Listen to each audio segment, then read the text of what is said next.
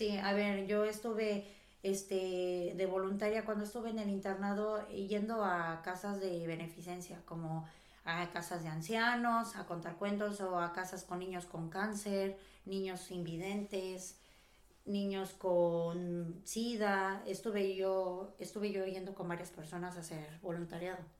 Y claro, nosotras la, los apoyábamos mucho, más o menos por la empatía que tengo, hacía sentir segura a la persona.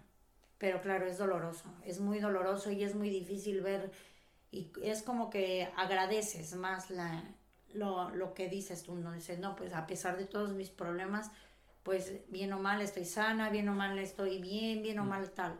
Y como que lo valoras un poco más. Hmm. Es todo eh, una cosa que me gusta. Eh, es toda una estrategia todo eso, lo de ayudar, ayudar a los demás para poder ayudarte a ti mismo. Esto, esto eh, perdón, que soy un poco tartamudo. Es toda una estrategia eso de ayudar a los demás para poder ayudarte a ti mismo.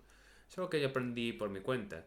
Que muchas veces cuando me sentía caído, tocado, en plan, hoy no es tal, o me siento mal, o noto que no, que no, que no soy capaz de nada, ni, ni tengo talento de, nada, tengo que recordar de que hay que ayudar a los demás para poder ayudarse a uno mismo. Eso que dicen, si, no, si crees que no tienes, da, si crees que no eres capaz de nada, logra cosas, si crees que, lo, eh, si crees que, eh, que estás eh, mal, busca a alguien que esté, que esté peor que, que tú. Ya. Y de hecho la pues gente que normalmente está muy mal son los que más tienden a ayudar a la gente que está un poco mal.